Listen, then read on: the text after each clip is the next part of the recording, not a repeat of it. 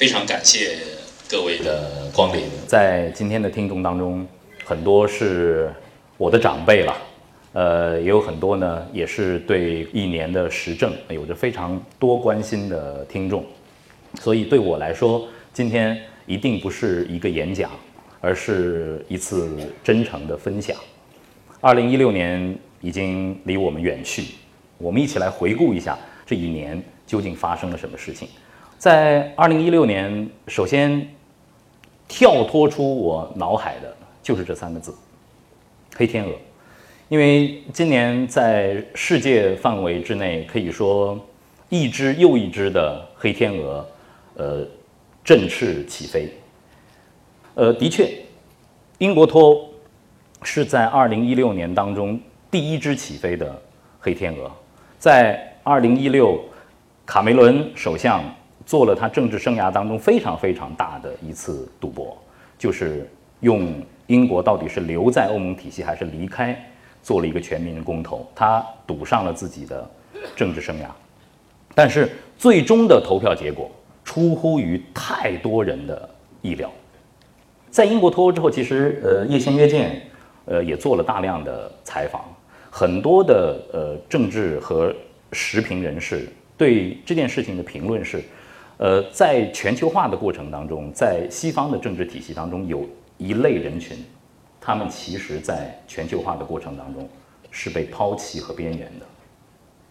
卡梅伦黯然地离开了唐宁街十号，最终是呃特蕾莎梅呃当选了英国的新一届的首相，这是第一只起飞的黑天鹅。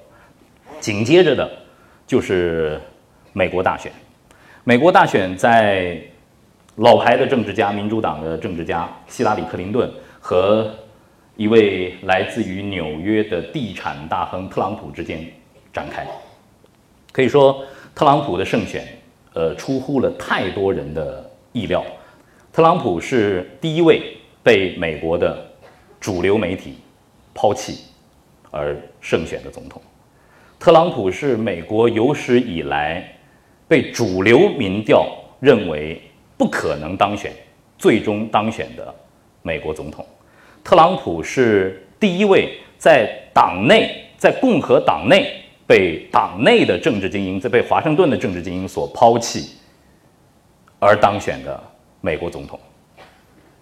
他是第一位被好莱坞的所有的大佬吐槽，不为他站台，最终当选的美国总统。就在前几天，呃，金球奖的颁奖盛典，呃，Meryl Streep，一位好莱坞可以说是大神一般的表演艺术家，他获得了终身成就奖。他的获奖致辞充满了对特朗普的吐槽，也在朋友圈里头被刷屏了。这就是特朗普，特朗普是不被。美国的传统的政治精英和文化精英所认同的，包括他在硅谷，也没有人支持他。甚至在特朗普当选之后，我在美国的高校的同学们给我发来邮件、打来电话，说这是哈佛，这是 Stanford，这是 MT MIT 所能够经历的最黑暗的一个夜晚。就在特朗普当选的当天晚上，当然我们也看到了，在美国的街头，有反对特朗普的人，拿着特特朗普的画像，拿着反对的标语，直接就冲到了这个特朗普大厦前进行抗议。特朗普当选真的就是这样的另外的一只黑天鹅。特朗普的当选也大大超出我的预料，完全超出我的预料。我之之前啊。今天呃，因为是内部的讲座，可以非常坦诚的跟大家呃交流我此前对于美国大选的观察。之前我曾经在朋友圈里跟大家做过这样的一种讨论。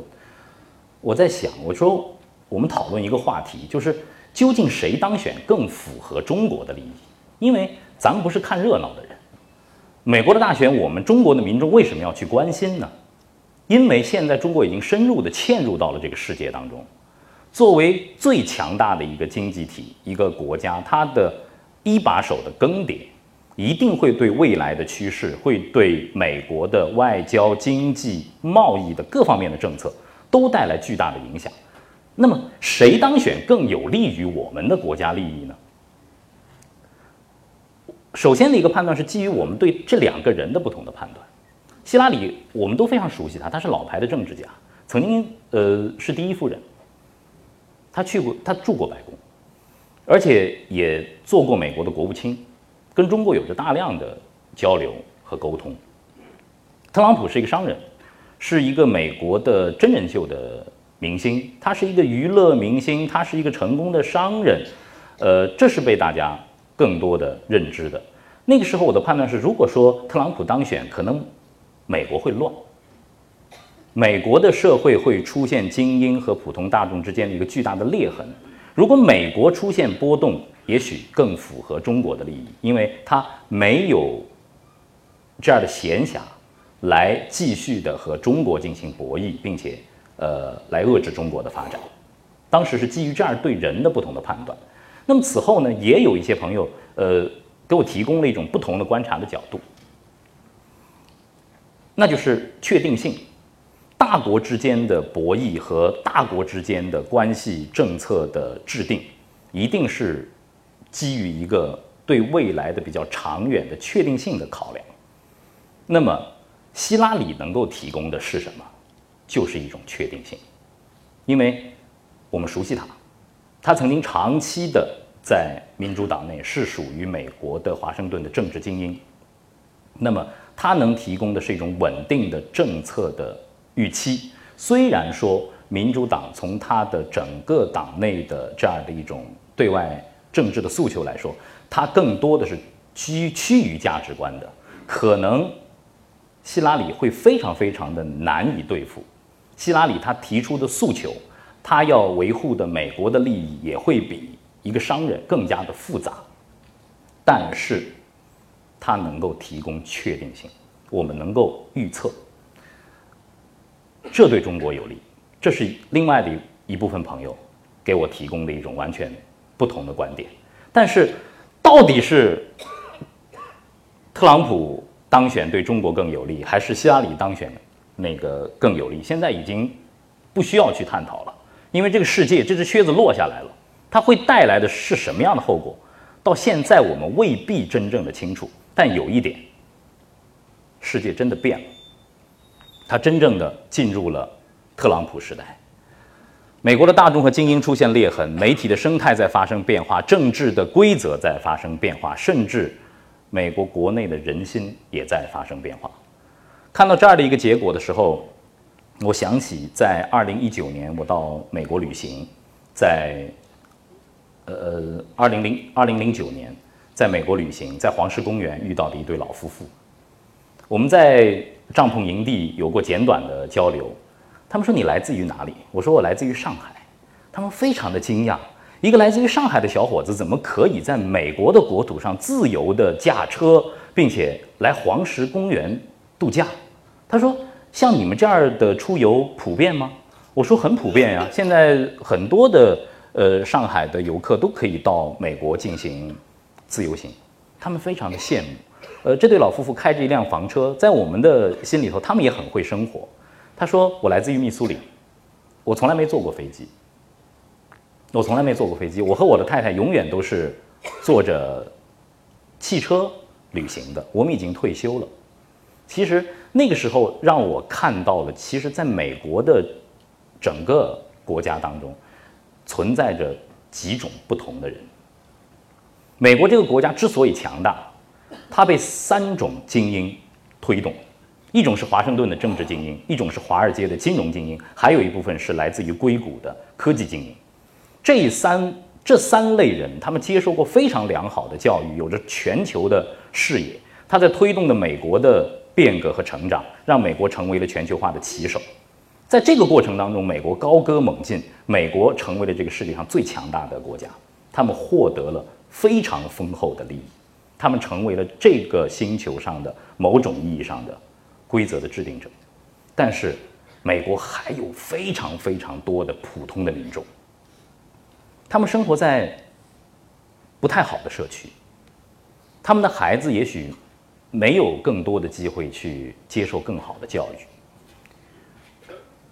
在纽约，同样在纽约，如果你住在中央公园和你住在布鲁克林，那可以说是完全完全不同的两个世界。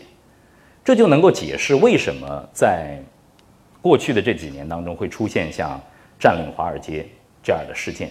其实，在特朗普当选之前，美国的这样的一种阶层之间的对立和裂痕就已经出现了，就已经出现了。甚至在呃很多的影视作品当中，我们也能够看到这样的一种苗头。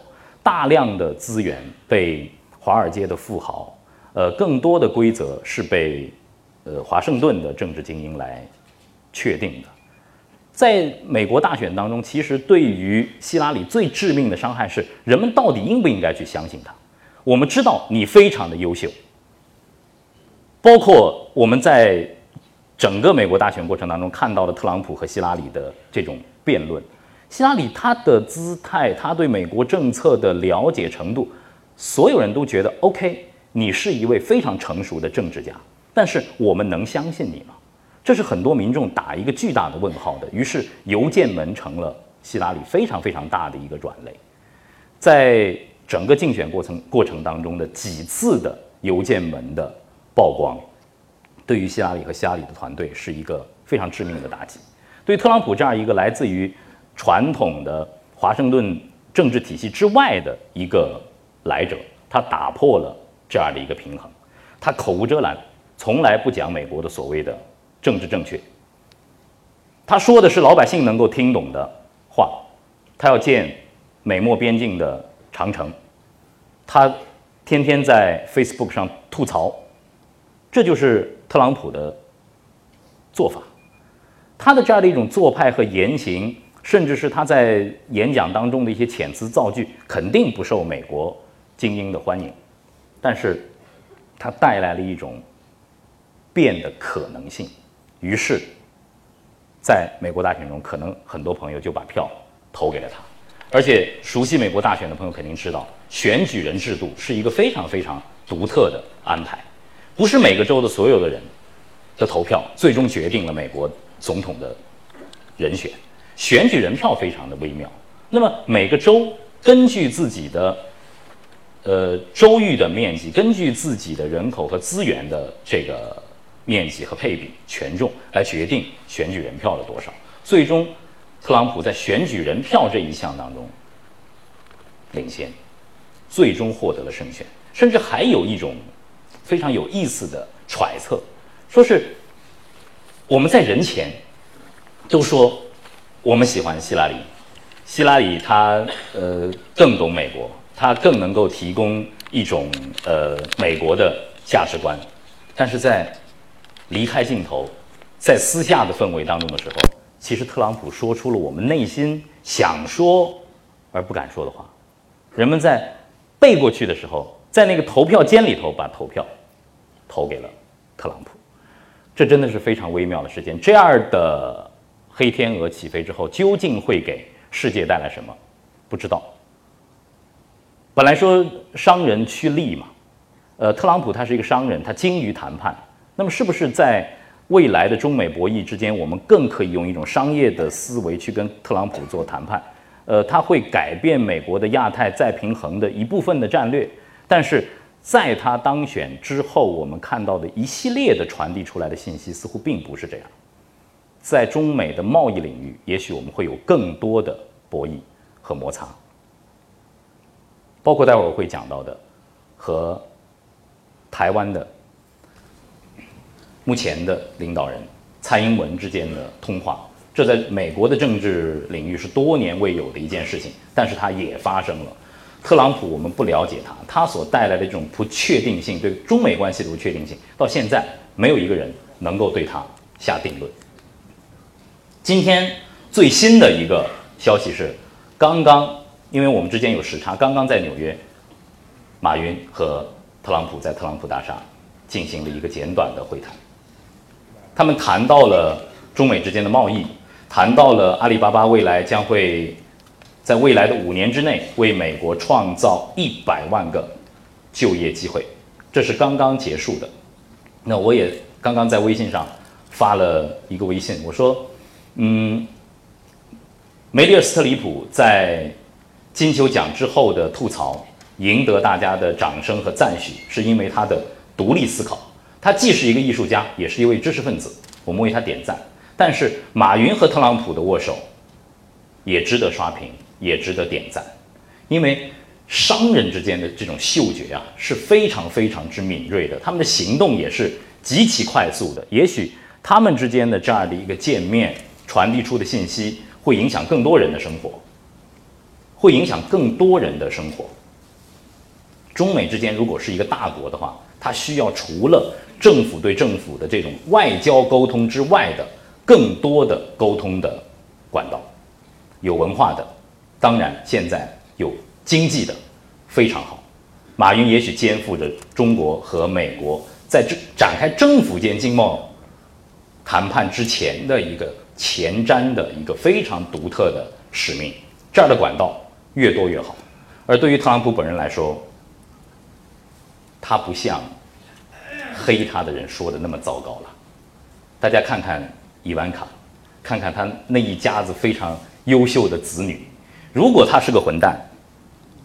我相信他无法教育出这样的子女，包括希拉里作为他最强有力的竞争对手，在选战最激烈的时候，也对特朗普这一一点对子女的教育表示了深深的尊敬。我也是两个女儿的父亲，他特朗普的教子有方，为他为他点赞，为他点赞，他也没有。捧他的人说的那么好，特朗普就是一个有着巨大的不确定性的问号。中国未来要和美国打好交道，我们应该花更多的精力去研究它。但是，总有一句话也萦绕在我的心头，是基辛格博士说的：中美关系好也好不到哪儿去，坏也坏不到哪儿去。对于老牌的政治家来说，我觉得。老人家的智慧值得我们汲取。意大利的修宪公投的失败，可能不用详细的谈，但是呢，它也是在欧洲这个版图当中又振翅起飞的另外的一只呃黑天鹅。本来在大家的传统的理念当中，意大利应该是欧盟体系最坚定的、强有力的支持者，但是在意大利的公投也出现了这样的黑天鹅事件。导致了意大利政局的不稳。那么，未来的欧洲将会重新来重构。这个重构的过程当中，会出现什么样的不确定性？有挑战，也有机遇。呃，中国如何应对？世界如何应对？其实我们要假以时间。在东亚的政治版图，呃，这件事情，呃，也是在二零一六年当中。呃，可能很难翻过去的。朴槿惠的这样一张流泪的面孔，给人们带来非常大的震撼。嗯，朴正熙的女儿，她把自己嫁给了国家，她深深的受到中国传统文化的影响。在她当选之后，其实我们对呃朴槿惠的看法，她是一位有着政治担当和政治眼光的。非常优秀的政治家，但是在这件事情上，我们看到的是，人总有弱点，人性总有弱点，但是我不希望把它归结到性别的弱点。人们在讲是不是女性在呃执政的过程当中是有自己的短板的，会有感性的存在的，不然她不会对崔顺崔顺实有着如此巨大的依赖性。那么，在这件事情上，我觉得是朴槿惠本人的一种悲情，这有可能是他政治生涯的一个据点。但是从媒体人，我提供另外的一个观察的角度，今天和在座的呃各位嘉宾一起分享。这件事情来自于媒体的曝光，来自于崔顺实的女儿在进入贵族学校的后门。来自于他在欧洲接受昂贵的马术培训的经费来源的调查，最终爆出了震惊世界的亲信干政门、闺蜜干政门。作为媒体人，我要为韩国的媒体点赞，因为在这样的一个体系当中，人们总在有一种警惕，就是一个国家是否会被一个人左右。我们永远要警惕这样的一种趋势。在这件事情当中，我们看到的是韩国的独立的媒体的监督机制，看到的是在整个政治生态当中的司法的独立，它才可能有对大财团的质询，才可能有对总统的质询。才可能有这样的一种弹劾的机制，不然的话是无法达成的。这有可能会变成韩国最深最深的秘密，沉入历史的烟尘当中，而不会被人知道。那些无法见光的录音是怎么被挖掘出来的？永远都不会被知道。它有可能就会像水门事件一样，如果说没有媒体的报道，它永远都不会被知道，它将会成为一种秘密。但是在二零一六年，嗯，它公诸于世了。很多朋友甚至呃，在互联网上跟我互动说，中国人为什么要去关心这样的一件事情？韩国人为什么对他们的总统、对自己闺蜜的依赖有如此大的愤慨？他们几百万人都上街了，为什么呀？其实就非常的简单，一个国家不能交给一个个人，国家政府对国家来说。是有着信托责任的，我们只是把权力信托给了你，你来为国家执掌这个国家的方向，不能把这份权力交给个人，这对国家来说存在着巨大的风险。呃，看到这一层的话，我觉得韩国在经历了这样的一个阵痛之后，他还会回到自己的正轨之上，他还会有自己的自愈和修复的能力。就在前一段时间，潘基文卸任联合国秘书长。呃，网上有这样的一段短视频，在潘基文离开联合国大厦的时候，很多的和潘基文共过事的朋友们，在非常动情的送别这样的一位老人。他和自己的太太坐上奔驰离开联合国大厦，留给我们一个背影。潘基文会不会回到韩国，成为新的韩国的总统？不知道。二零一六年，一只只振翅起飞的黑天鹅，给整个世界。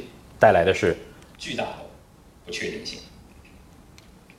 还有一件事情，在二零一六年，我特别想跟大家一起分享，谁是 Master？呃，Master 是谁？涉及到人工智能，因为在二零一六年有一场对弈，呃，吸引着全世界的目光，AlphaGo 战胜了韩国最天才的棋手李世石。李世石最终只剩了一局，只剩了一局，被碾压的方式结束了这场对弈。而就在我们马上要跨入二零一七，应该说是刚刚跨入二零一七的时候，在围棋的对战平台上，一个叫做 Master 的神秘的应用，居然在连续的一两个星期之内，连续碾压了六十位世界范围的顶级的。围棋高手，包括我们的柯洁，包括我们的棋圣聂卫平，全都败在了 Master 的这个手下。Master 是谁？一时之间引起了巨大的猜测。好在一天晚上，谷歌发表声明说，Master 就是 AlphaGo，它就是那个人工智能。呃，当时呃，人工智能 AlphaGo 赢了李世石的时候，其实舆论是哗然的。包括我自己，那天晚上我在和嘉宾沟通的过程当中，我几乎是在一种完全亢奋，甚至是有一点失控的这样的一种交流的氛围当中。我说：“天哪，是不是我们人类真的触碰到了那个科技世界里的黑球？我们摸到那个黑球之后，我们手就缩不回去了。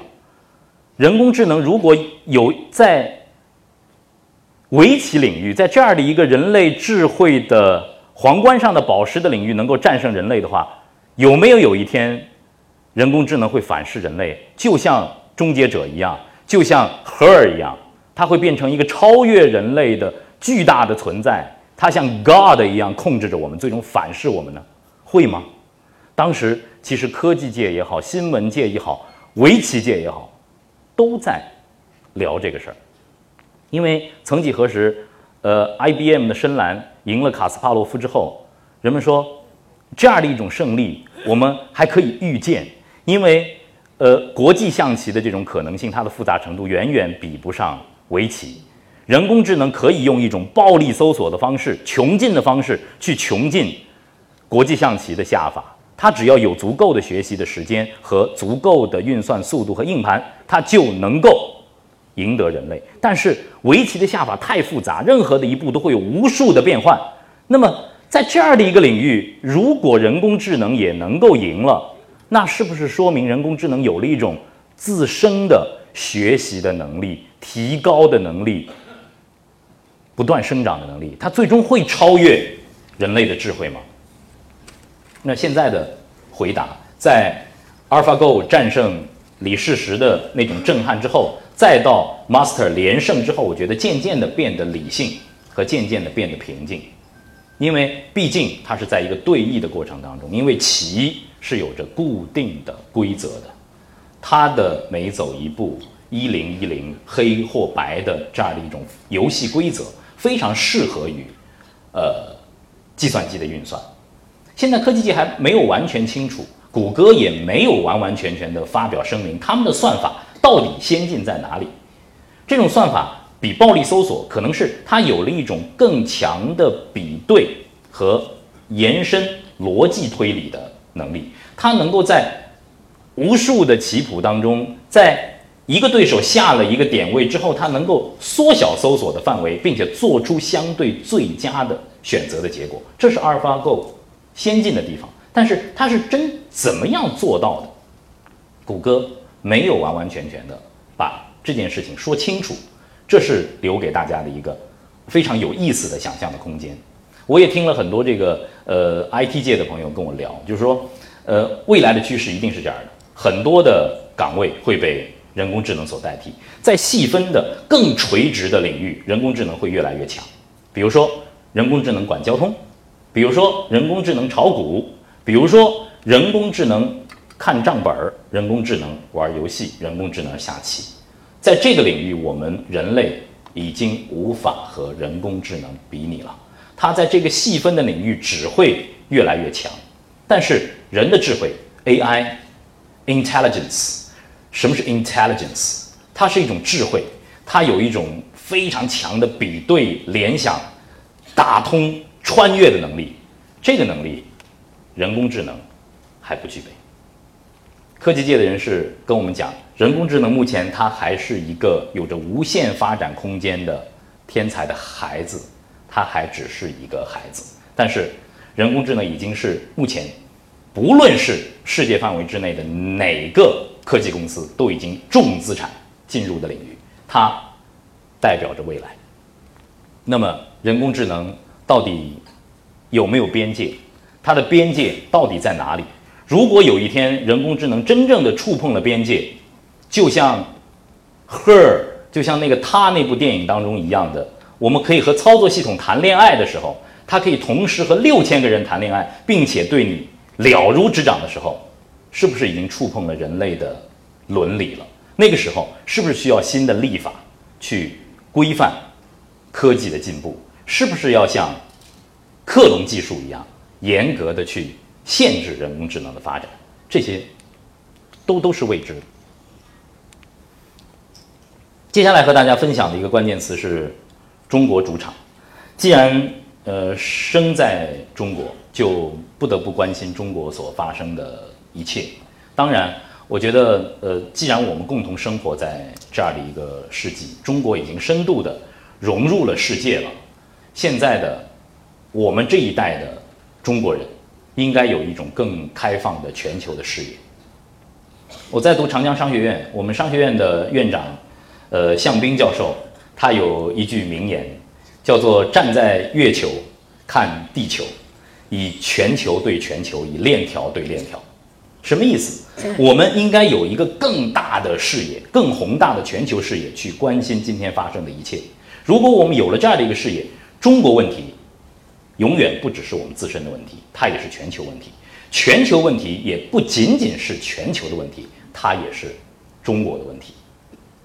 有了这样的一种视野之后，也许我们在订立国策，在订立中国非常重要的经济政策、民生政策的时候，我们会有一个更好的视野去观察它，会有一个更大的尺度去观察它。我们要用一个更宏大的尺度去观察，包括涉及到我们每个人的具体的生活。我们要不要买房？在哪里买房？我们要把自己的孩子送到哪里去？接受教育，他们应该成为一个什么样的人？这些都和父母和我们每一位公民的视野有着密不可分的关系。刚才呃，前面的几位女士说了，二零一六不能够回看的，就是在南海的大国之间的这种博弈。我们看到了美国的军舰来来往往，我们看到了之前的。南海的仲裁给中国带来的诸多的麻烦，我们没有去应诉。我们说，我们永远不会支持这样的一个国际仲裁。呃，我们也看到了杜特尔特访华之后，在南海问题、在中国和菲律宾问题上的柳暗花明。但是在南中国海，我们看到的是大国博弈的。这样一种宏大的背景，真正的大国的之间的这种博弈，它是有非常非常多的权重和复杂的关联的。首先有几个权重根本无法回避，首先是你有没有硬的实力，科技、军事怎么样，核武器怎么样，有没有？第二，战略的纵深。你这个国家有没有战略的纵深去支持这样的一种全球的大的之间的这种国家的博弈？人口，人口怎么样？以前我们把人口当做一个负资产，但到二孩政策放开之后，我们终于才恍然大悟：哦，人口原来是一个国家非常非常重要的资源，非常非常重要的一个资产。孩子，年轻人，有着。创造热情的年轻人是一个国家的未来，它是一个优质的资产，在大国博弈当中，人口非常非常的重要。第三，有没有一个健全的工业化的体系？如果你一个国家没有一个健全的工业化的体系，你不可能谈上去进行大国的博弈的。那么，中国通过了六十多年的发展，其实在前四项当中，我们已经有了。非常非常大的进步，可以说是举世瞩目的进步。我们的科技、我们的航天工业、我们的制造的水平、教育的水平，虽然说大家对教育有着太多太多的吐槽，但是如果不是这改革开放三十多年我们在教育上所取得的一些进步，我们不可能有这么多的产业的工人，我们不可能有这么多的管理的人才，我们不可能。有那么多的人通过知识改变了命运，是不可能的。但是接下来博弈的一些权重，我们可以扪心自问：作为一个中国的公民来说，我们做的到底怎么样？我们手上还有什么样的牌？跟大家分享：资源、石油、铁矿石，这些都是制约着中国未来。发展非常非常重要的瓶颈，不然就不会有瓜达尔港的开放，不会有对新的航路、新的港口的中国要急切的寻找向西的出海口的这样的一种冲动，就不会有一带一路的战略，就不会有我们在铁矿石定价权上的这样的一种博弈，是不会有的。接下来还有两点也非常重要，物流。你是不是能够在全球配置自己的资源？“一带一路”可能要推进我们向欧洲的高速铁路的发展。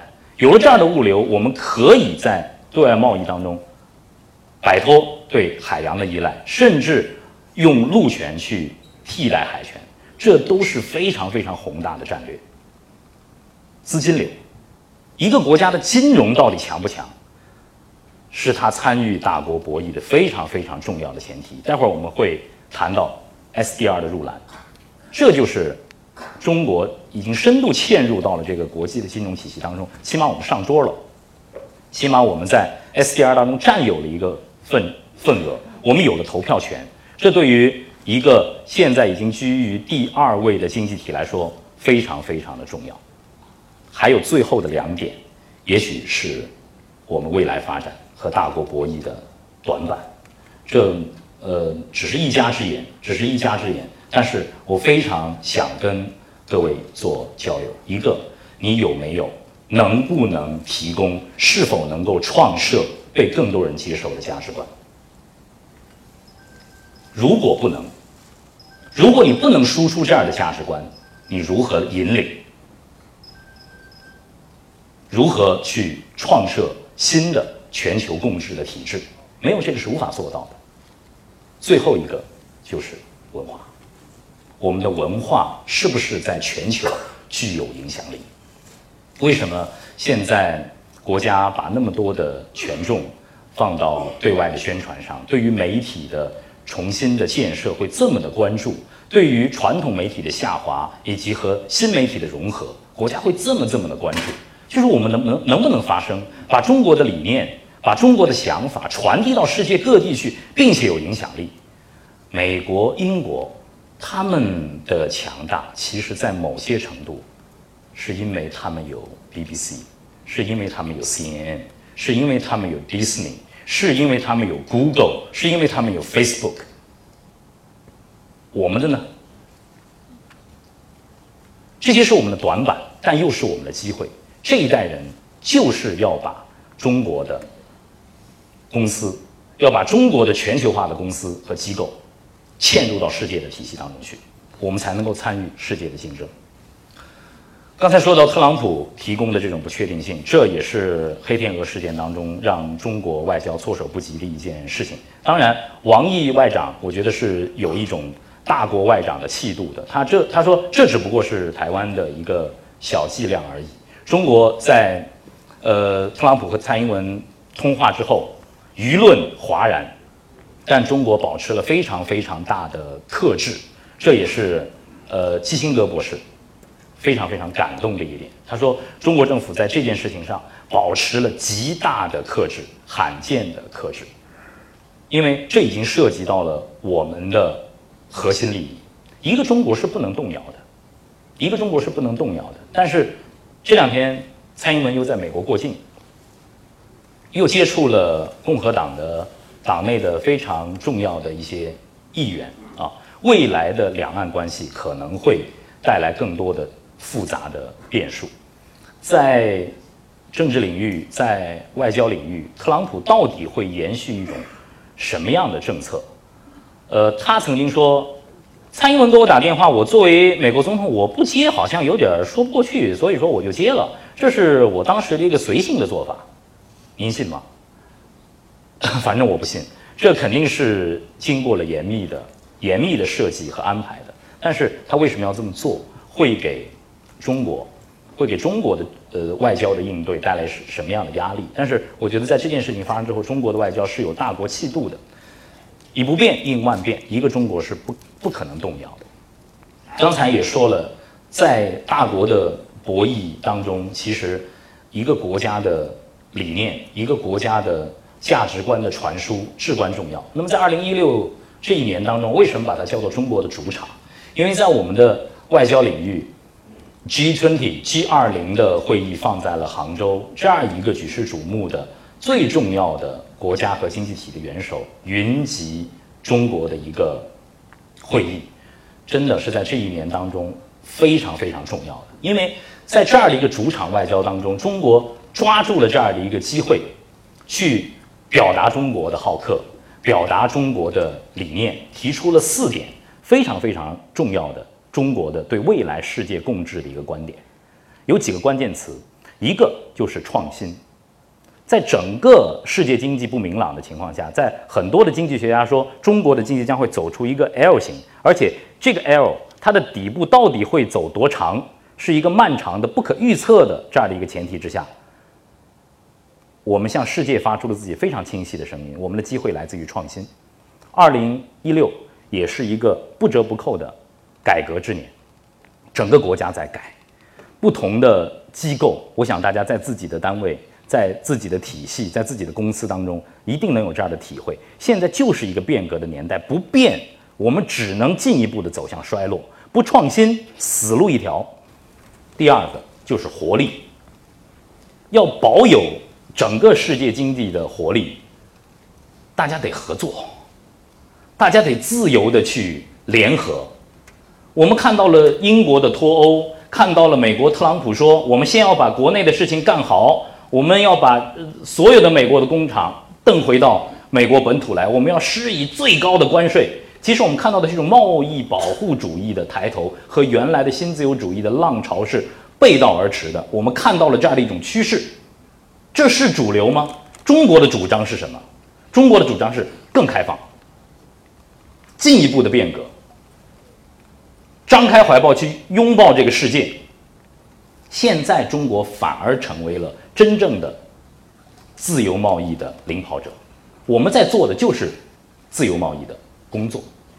自由贸易区的设立，几个自由贸易区的设立，我们都在不同的更小的范围里头去好好的尝试一下我们中国的金融体系、经济体系的承压的能力，在做这样的一种压力测试。现在，不管是李克强总理还是习近平总书记，都对自贸区的建设又提出了更高的要求。这会成为中国拥抱世界经济体系的一个跳板。很多的经济学家分析说，中国，呃，这三十多年，呃，近四十年的改革开放的路径啊，其实中国呃产生的是一个中国的奇迹。但是，这是中国奇迹，但其实它也走的是一条符合普遍的大国崛起的一条路，并不是中国所独特的。中国。唯一做的就是邓小平先生打开了国门，把我们的经济体系和整个世界体系连在了一起，而且连得越来越深、越来越牢。通过 WTO 的框架，包括中国的人民币的进一步的国际化，包括我们的跨国公司的走出去，让这种连接越来越牢固，而且不可逆，让中国完成了现在的这个奇迹，让今天的上海变成了这样的一个全球的。世界的城市，在这一次呃主场外交活动当中，除了呃多谈多场的这种论坛呐、圆桌会议啊，传递出的这些呃中国和世界的交流、思想的交流、中国理念的宣扬之后，其实有一点让我特别感动的，就是那天晚上的在杭州西湖畔的那场晚会。那场晚会只持续了短短的三十分钟。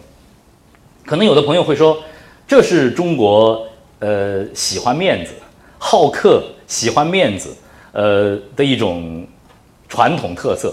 我们完全没有必要去搞这样的一场晚会嘛？你看，在别的地方，在美国开，在加拿大开，呃，在澳大利亚开 G20 的时候，那大家就是坐在旁边喝杯下午茶，非常简单的一个会场，没有必要搞这些排场啊。这是一种观察的思路啊，但是。我觉得还有另外的一个观察的思路，就是我们通过这样的一种晚会，我们传递的是中国文化的一种魅力。那天晚上的杭州多美啊！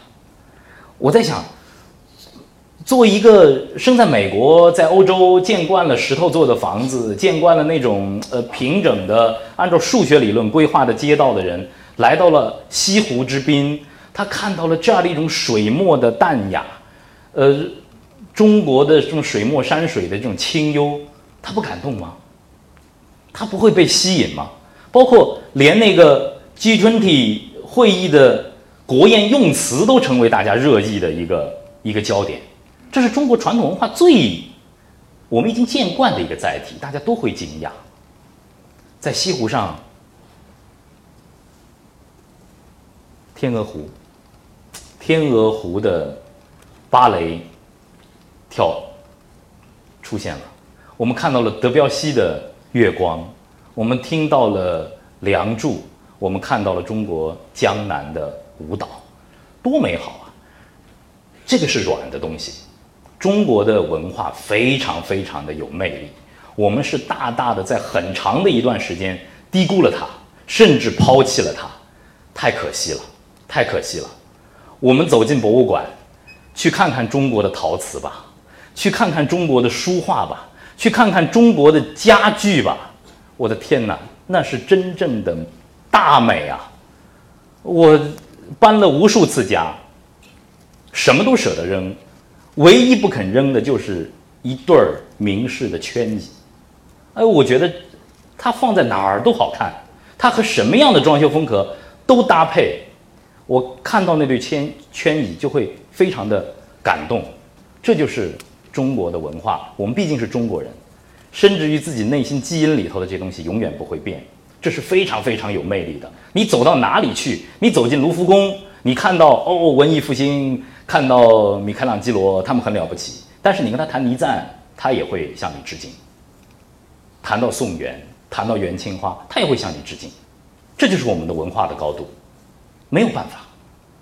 中国就是这么一个文化大国，我们都不爱，我们都不去传播，我们都不讲，我们都不用，太可惜。如果在软的领域里头啊，文化。有着它润物细无声的这样的一种力量，它像水一样，既柔弱又力敌千钧的话，那么在软实力当中，金融的力量甚至超越枪炮，这是毫不夸张的。美国在全世界的领导的地位和它在金融体系当中的这样的一种强大，密不可分。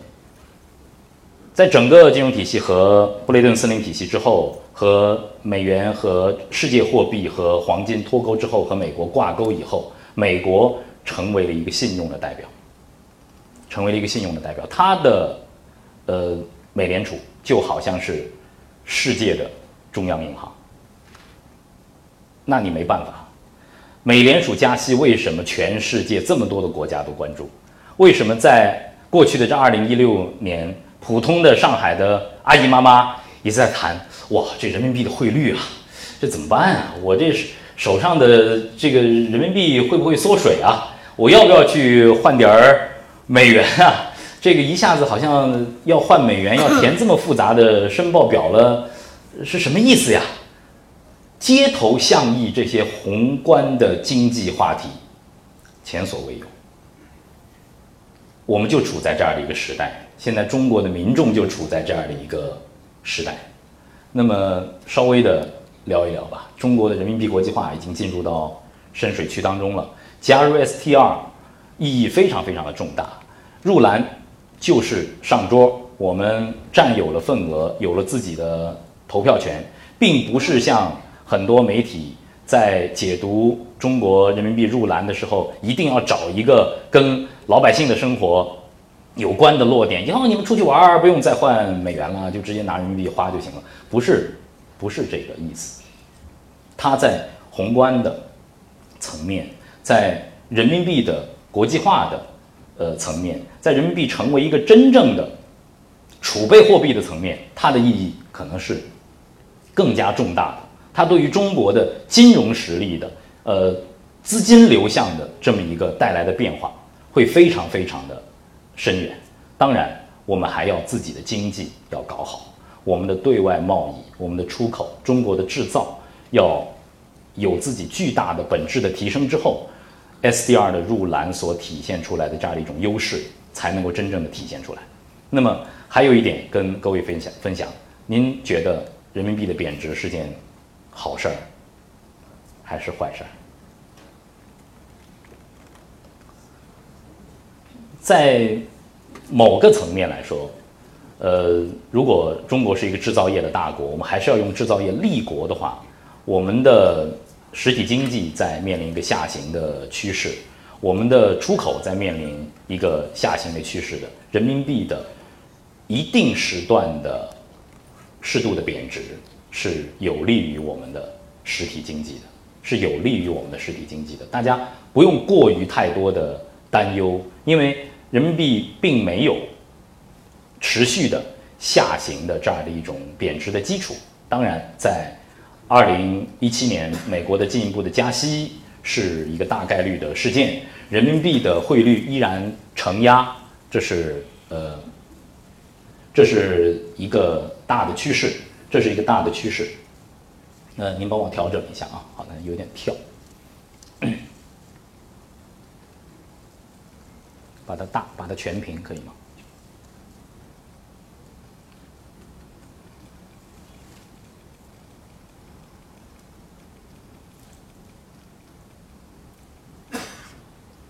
好，谢谢，不好意思。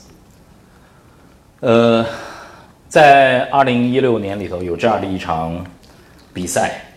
让我们记忆犹新。呃，我不知道，呃，大家是不是体育迷？但是我看到今天有很多的长辈，曾几何时，女排五连冠，郎平、铁榔头是我们中国人共同的记忆。郎平是我们共同的全民的偶像。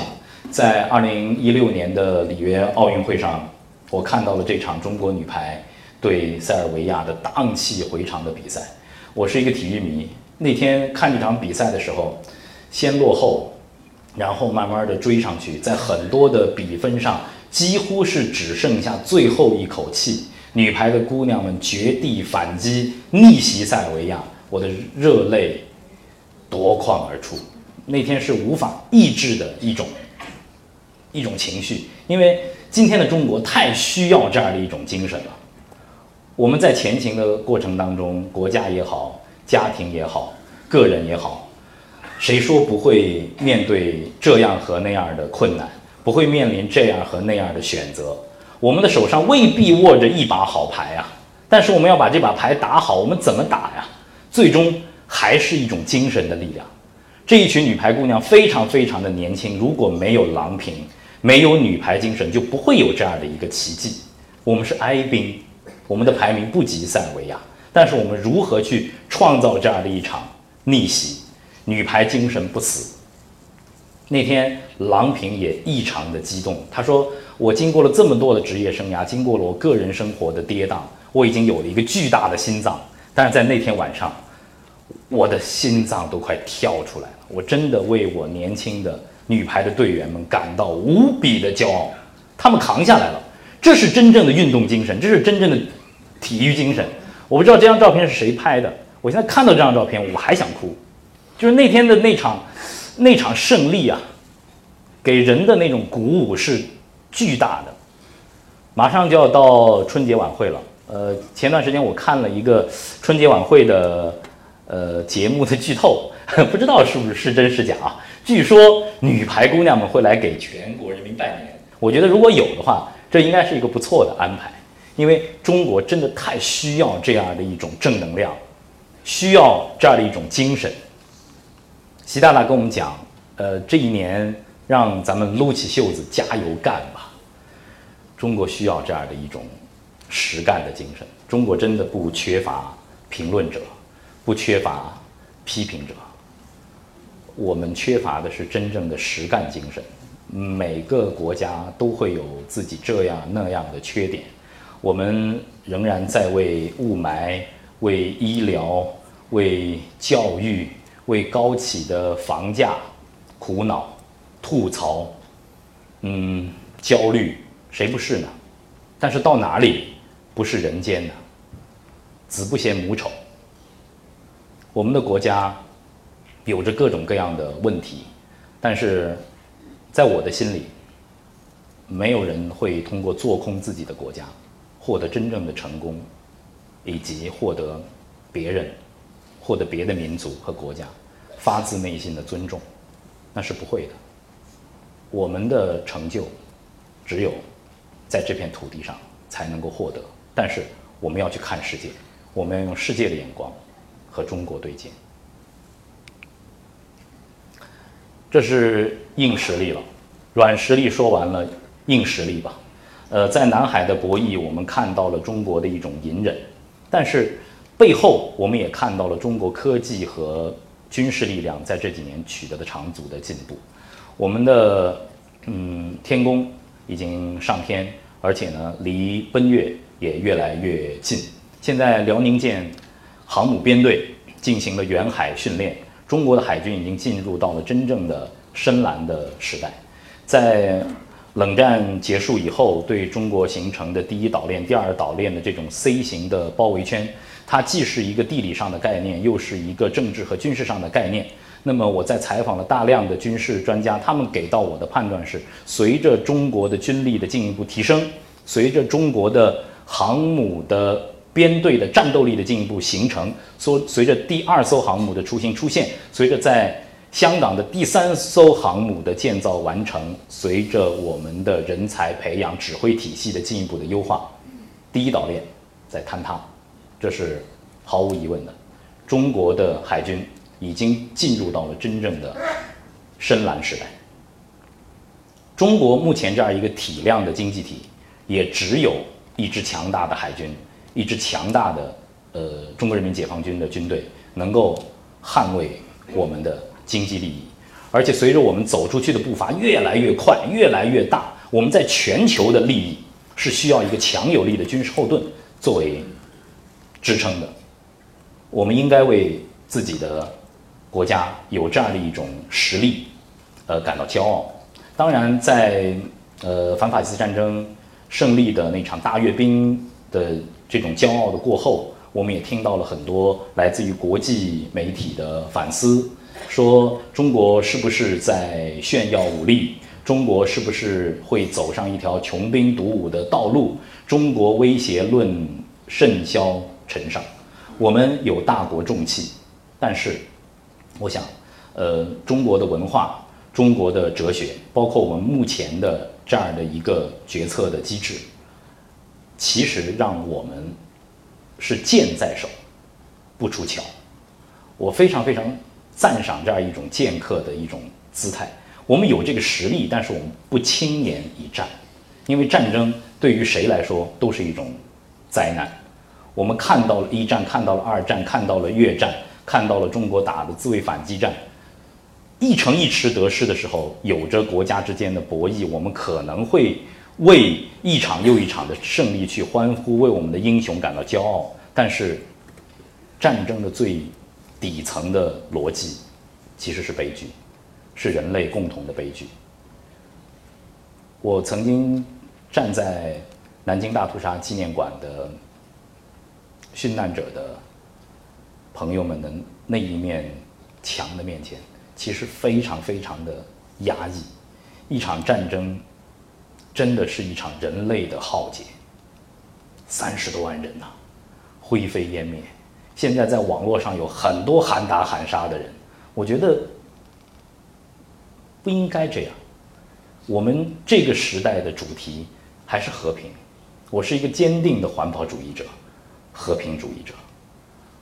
特别是有了自己的孩子之后，我就更珍惜每一天的时间。我们的努力其实，呃，人的衣食满足之后，人能够获得的想要的东西是极其有限的。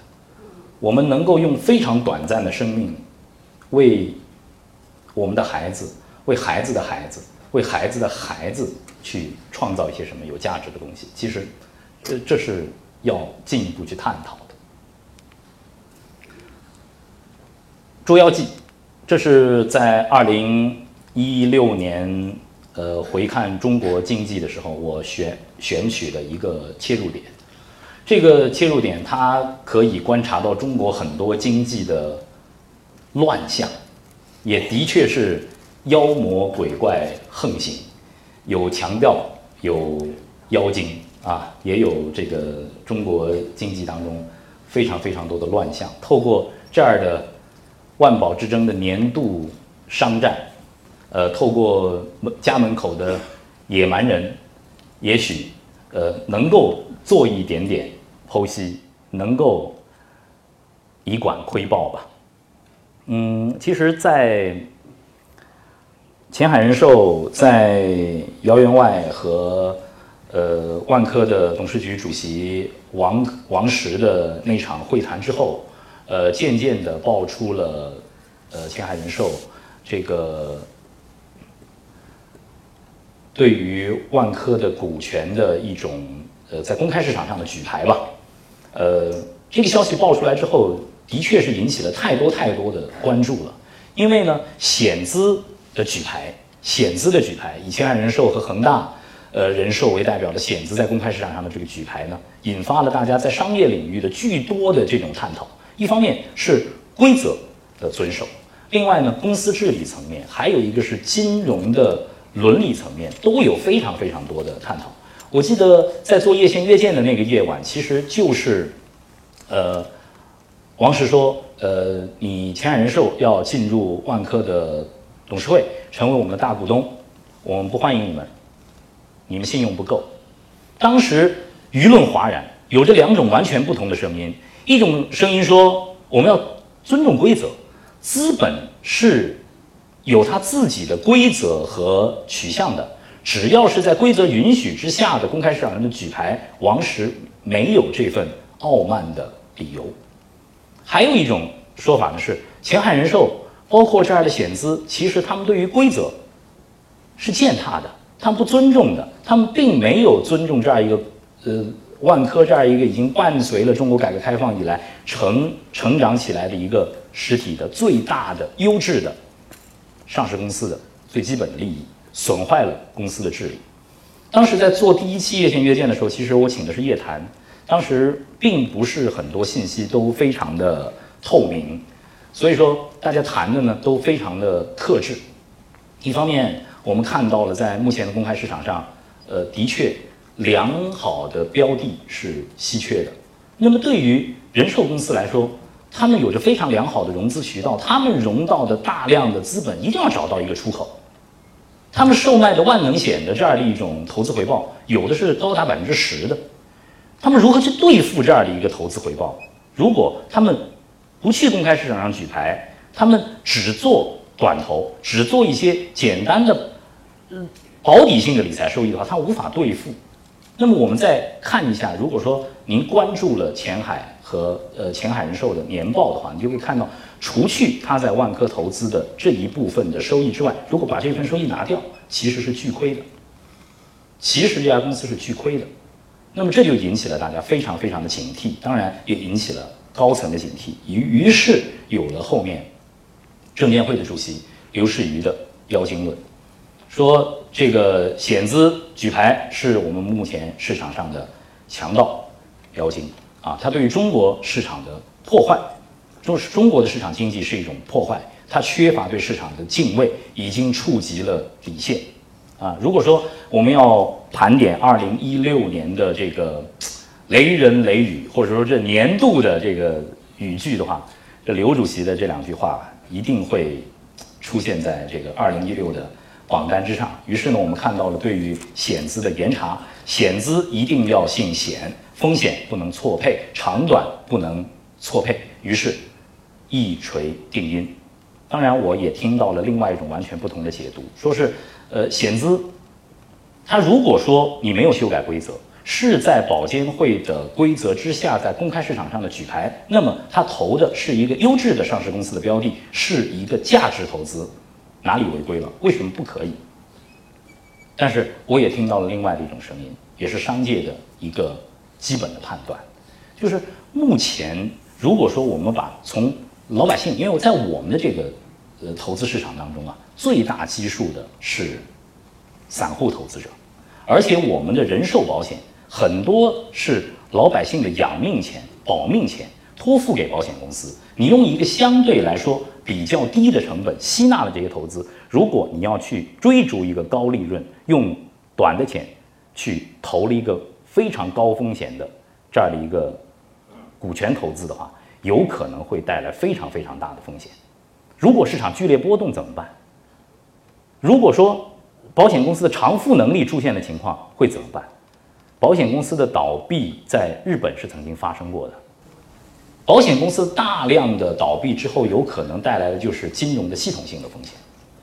那么在今年二零一七年就要召开十九大，整个政治环境、中国的经济环境的主旋律。是稳定，是稳定，所以在中央经济工作会议上传递出的最鲜明的信息就是一个字：稳，避免系统性的风险。所以说这样的妖精是不允许的。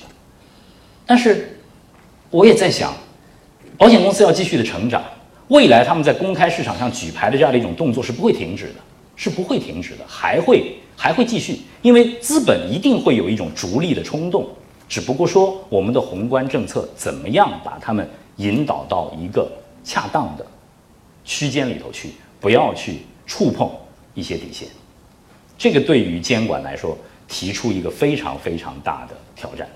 另外要说到，在中国经济、在中国的股市当中的真正的妖精到底是谁？今天我也很想跟各位做一个分享。在中国的资本市场当当中，发行股票者、拥有上市公司者赚得盆满钵满，但是普通的散户投资者一地鸡毛。为什么会出现这样的一个情况？因为长期以来，我们的 IPO，我们的上市公司是一个非常非常稀缺的资源，它和土地市场有一定的相似之处，它是审批的，它必须要发牌照的，所以每一个上市公司的壳都非常非常的值钱。你有了一个上市公司之后，你用定向的增发也好，你有太多的方式可以去套现，可以去离场。但是我们百分之九十的投资者来自于散户，而不是机构，这就是我们目前。整个资本市场的一个基本的结构，有一个笑话在二零一六年广为流传，说是一家公司上市公司经营的不怎么样，这个壳要丢了，然后呢卖了北京的两套学区房，然后把壳给保住了，对吧？有这么一个故事。那么其实财经界就在聊，在我们的这个市场里头，到底是。上市公司的壳，上市公司的估值的泡沫更大呢，还是我们的楼市的泡沫更大呢？这真的是一个耐人寻味的问题。二零一六年有一些非常有意思的词汇，呃，我和大家一样，也在接受和学习的过程当中，包括。在很长的一段时间，我作为一个新闻工作者，对这样的词汇是非常非常的抗拒，呃，甚至是有一些抵触的。我记得在今年的乌镇戏剧节的时候，我们开车到乌镇采访，同行的我们雅痞的团队的一位小伙伴就问我：“哎，夏老师，你知道这个蓝瘦香菇吗？”我说：“什么东西啊？什么蓝瘦香菇？”我说：“不知道。”他说：“啊，你不知道啊？你太 out 了！有一个视频已经转疯了。”然后呢，到加油站靠边儿，他把那个视频给我看了。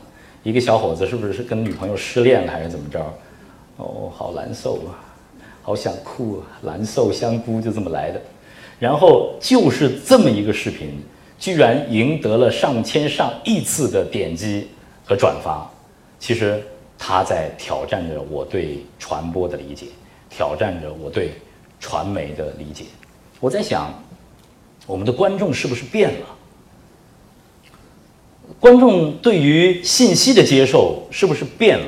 我一直认为，我们应该从传播当中获得的是养料，但是现在我看到的是，大家在传播和转发当中更多打发的是无聊，甚至呃有数据显示，关于王宝强的事件，在这一年当中，呃。所有的网民们去评论、去抨击、去围观，最终的底层的情绪，居然是开心。大家看热闹很开心。然后在很长的一段时间里头，我也搞不懂，如此蓬勃发展那些直播平台，为什么一个女生穿的很少，露着沟，然后她说嗨么么哒。就会有几百万、几千万次的点击，还会有法拉利开出来，还会有飞机开出来，我我真的不懂。呃，然后我我看这位呃大姐阿姨也在点头，我跟您是一波的啊。但是好多小姑娘不以为然。这就是现在的传媒体的生态，它已经出现了巨大巨大的分层，巨大巨大的分流。年轻的观众都流到了互联网上，有更多的传播的形式在占据他们的注意力，在占据他们的时间。于是，在这一年当中，太多太多的网络流行语成为了我们一时之间啊虽然说它是迅速的衰亡的，但是它进入了我们的视野。工匠精神、友谊的小船啊，这个洪荒之力、葛优躺、套路、蓝瘦香菇、小目标、吃瓜群众，我不知道大家都知道多少，但是，呃，老司机没错，撩对吧？这些都是这个热词。我现在呢，为了这个不 out 啊，和这个八五后、九零后还能打成一片，假装自己不是大叔啊，有的时候还会去看一看这这样的网络热词。另外有一次，我说我们上课，商学院上课，我一朋友问我：“夏磊，你上 B 站吗？”我说：“B 站是什么？” 我不知道 B 站是什么。他说。你搞传媒的还好意思说你现在在进行内容创业？B 站都不知道，然后马上打开 B 站给我看，点的是《甄嬛传》，但吓坏了，那《甄嬛传》飞满了弹幕啊，我根本看不到甄嬛的脸。我说这什么意思啊？我说这有什么好看的？全是弹幕，飞的根本就是什么都看不见。我说这有什么好看的？他们说你真的是大叔。对我们来说，没有弹幕，我就不会看这个视频。原来现在的年轻的观众，他们在关注一个事件的时候，他们要参与，他们要互动。我不只能是去去看呢，你甄嬛的内容我可以一次一次的看，我我要聊，我要聊，我要吐槽。哎，这个毒药到底放进去真的有用没用？我得会，我我得聊这个。然后呢，他们形成一个共同体，形成一个共同体，然后他们之间互相有连接。然后互相折腾，没准还能见个面，这个很有意思。这个真的对我来说是一个巨大的刺激和学习，在二零一六年。但是折射出的是一种网络的生态，也折射出一个社会生态。你看小目标，你看王健林王先生轻描淡写的说：“我们先制定一个小目标啊，赚他一个亿吧。”然后呢，就引起了社会各阶层的巨大的讨论。哎，这就很有意思了，这就很有意思了。的确，中国现在的社会阶层已经出现了非常非常大的分化，贫富也在出现了巨大的分化。在王健林的那个层面和视角，一亿的确是一个小目标，就是个小目标。他说的没错，在他的逻辑里，他的游戏当中，这就是一个小目标。但是对于很多普通的像我们这样的吃瓜群众来说，是一个巨大的震撼。哇，一一亿是个小目标，那我的人生幻灭了，对吧？好多人是这么想的。然后呢？这就很有意思啊，嗯，但是在这样的一个社会生态当中，就是说，我们作为一个新闻媒体的传播者，作为一个信息的分享者来说，呃，对我来说，我时刻的告诉自己要非常非常的敏锐，要去捕捉到它，因为这些非常微妙的变化，有的时候会左右很多重要的选择，就像特朗普的当选，所有的主流媒体都说，This is Joker，他是个 Joker。那主流媒体抛弃了特朗普，但是在新媒体上，大家可愿意聊特朗普了。有有特朗普随便发一个什么很奇葩的吐槽，大家就就就拼命的互动，是不是媒体生态发生了变化？它也将会影响政治的生态呢？这些都是值得我们在未来去观察。这也是一些网络的热词。刚才大家提到对那老司机。狗带洪荒之力，洪荒之力是因为傅园慧，对吧？因为因为傅园慧非常天真的一位呃奥运的游泳健将的呃，在镜头前的这样的一种表达，让我们知道哦，洪荒之力这样的一个词，而且我们看到了一种完全不同的新时代的运动员，看到了新生代的一种美好。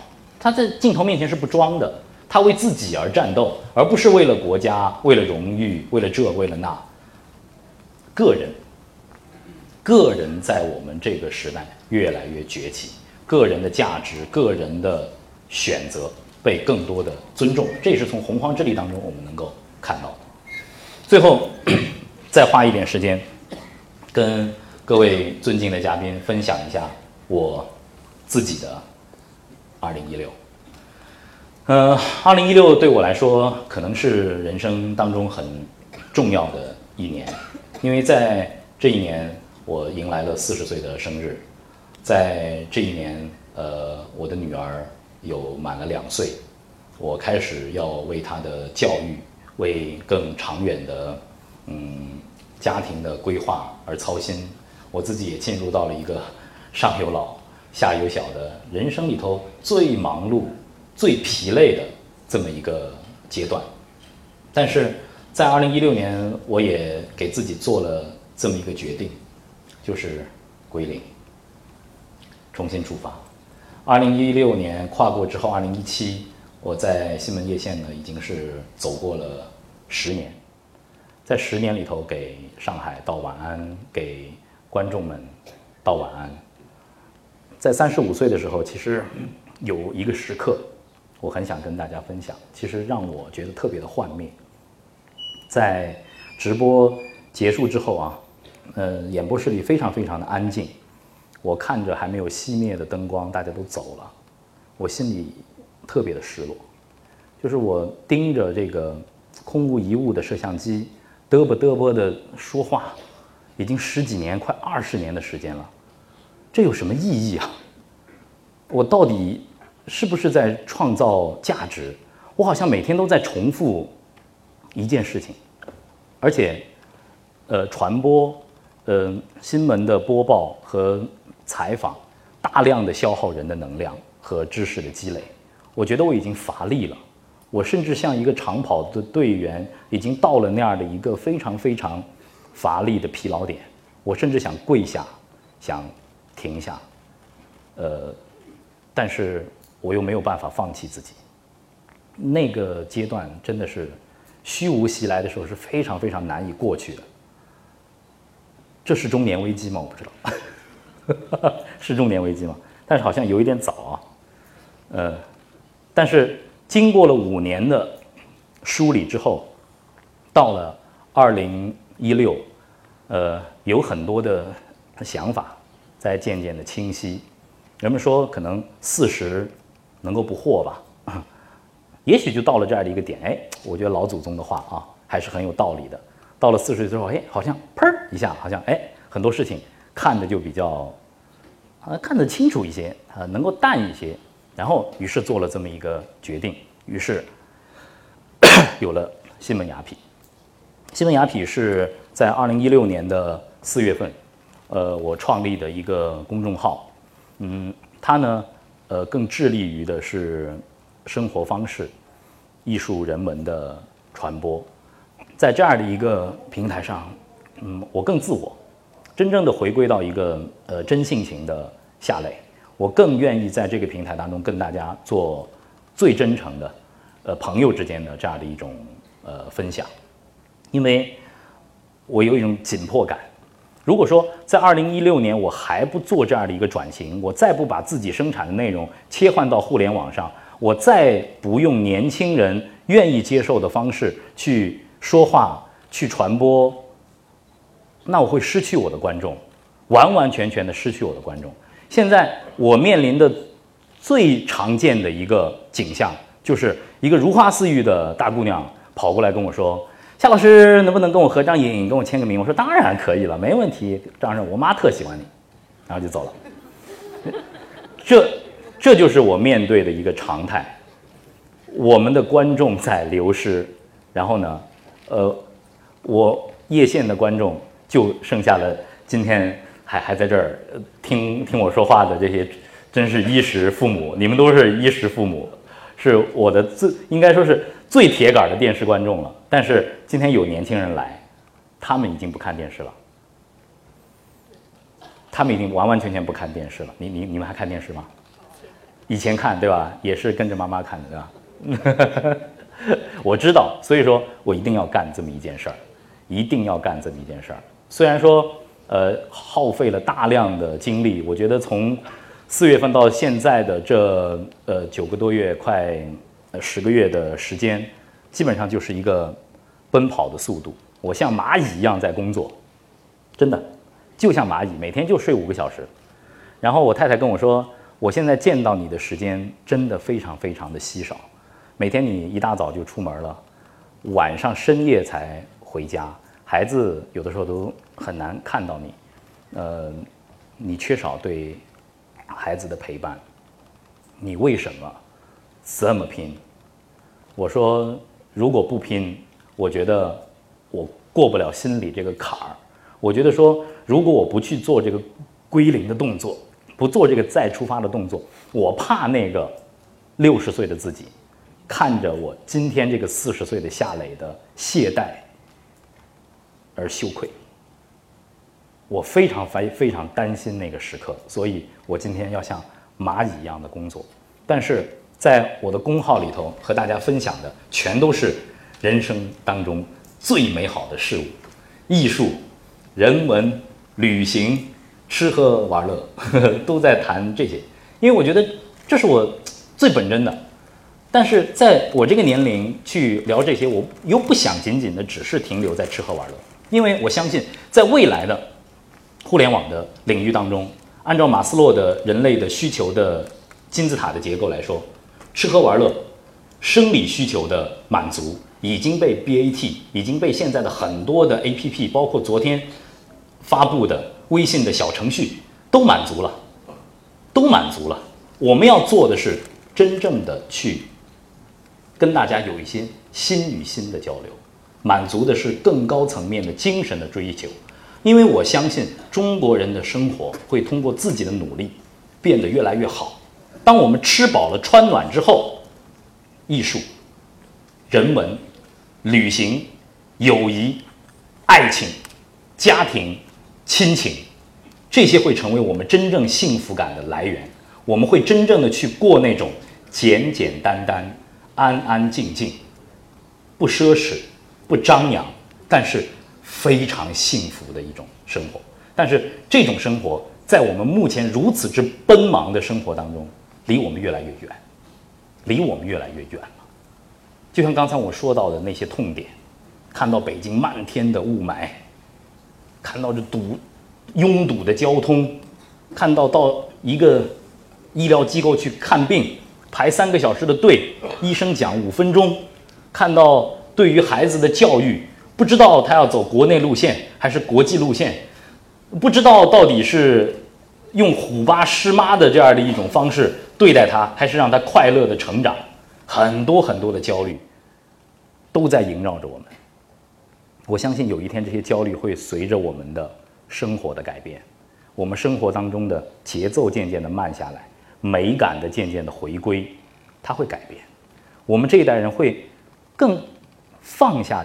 心来去看着孩子，给孩子一个时间，慢慢的生长。我们要学会像蝴蝶一样的生活，这是雅痞的核心的精神。我们就是要像玩儿一样的工作，像工作一样的玩儿。这是我在，呃，跟我的团队一起去分享的。另外做个硬广告，硬广告，这是新闻雅痞的公众号。如果说今天的呃来到现场的朋友们。捧场的话呢，麻烦您举起您的手机，呃，扫一下。呃，夏磊会和我们自己的团队在二零一七年继续奔跑，为您去生产那些真正的、呃真性情的，我们认为有价值，也是大家呃需要的优质的内容。当然，特别特别期待的是，因为在这样的一个平台上，我们会有更多的互动。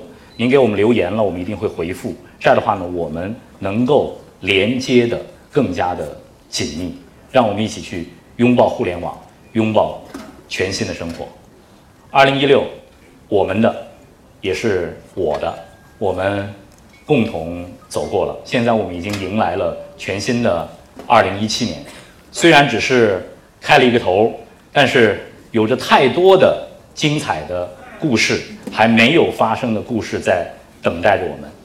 但就像多年之前《阿甘正传》里头那句著名的台词：“生活就像巧克力，我们永远也不知道下一刻你会尝到什么味道。”正因为这样的一种不可预知，我们才会在此时此刻倍加珍惜，我们才会在此时此刻充满对未来的期待，勇敢的奔跑。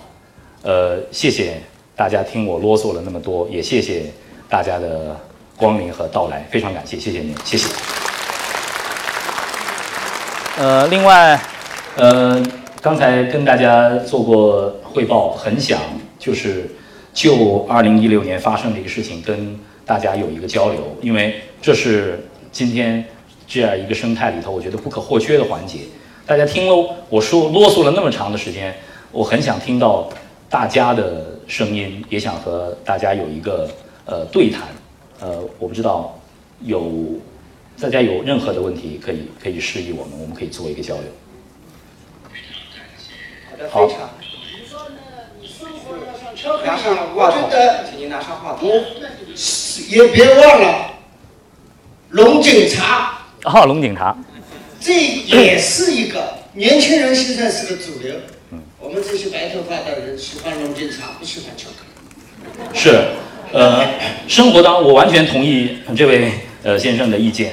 生活当中有非常非常浓郁的味道，呃，只有当一个人有了更加丰富的人生体验的时候，他才会品味淡，才会品味出淡的真味。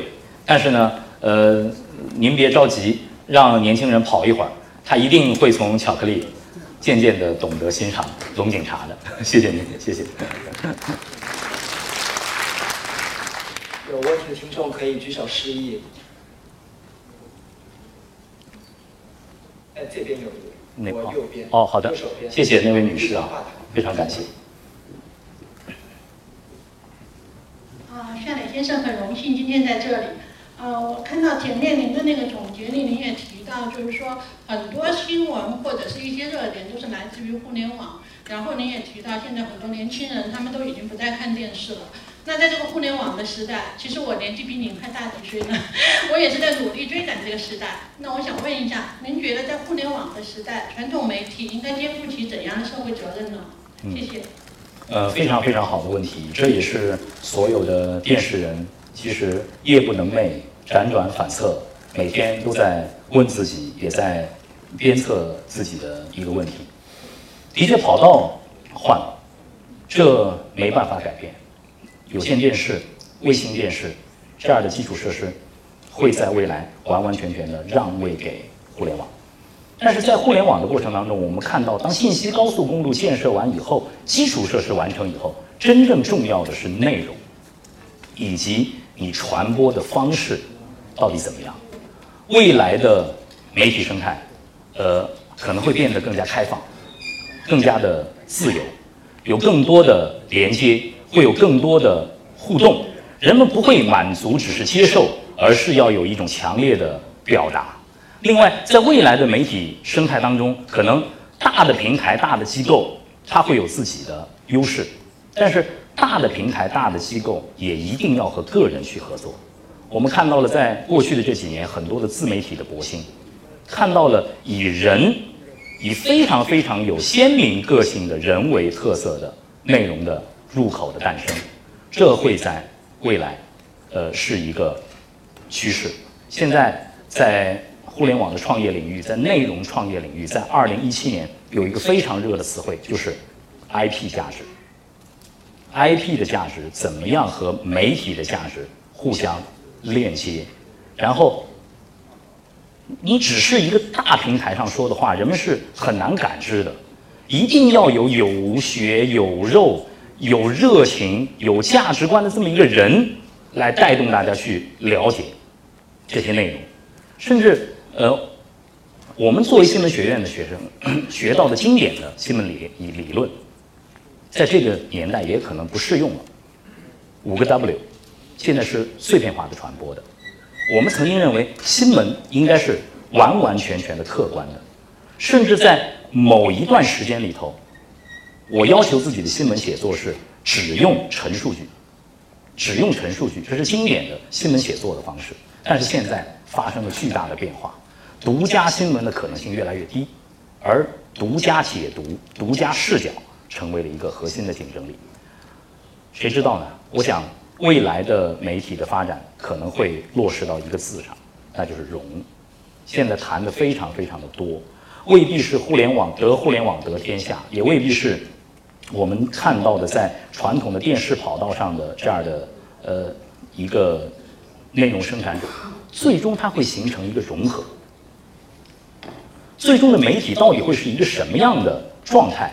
我们最终深度嵌入到我们生活当中的那个屏到底是什么？是手机吗？是 Pad 吗？是什么？现在还没有定论。最终这个传播会变成一个什么样子，也没有定论。